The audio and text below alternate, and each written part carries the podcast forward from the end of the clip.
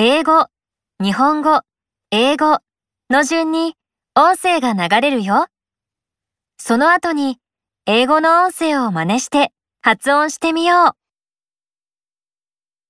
う。A popular park. 人気のある公園、A popular park. A popular sport. 人気のあるスポーツ、A popular sport. A popular song. 人気のある歌、 A popular song. A famous writer. 有名な作家、 A famous writer. A famous pianist. 有名なピアニスト、 A famous pianist. A famous artist. 有名な芸術家、 A famous artist. The best restaurant. 最高のレストラン、 The best restaurant. The best band.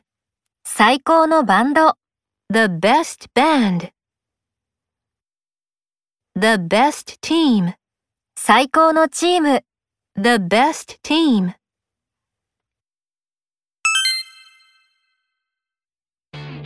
英語がランダムに流れるよ。聞こえたフレーズを指さして発音してみよう。A famous writer. The best team. A popular song. The best band.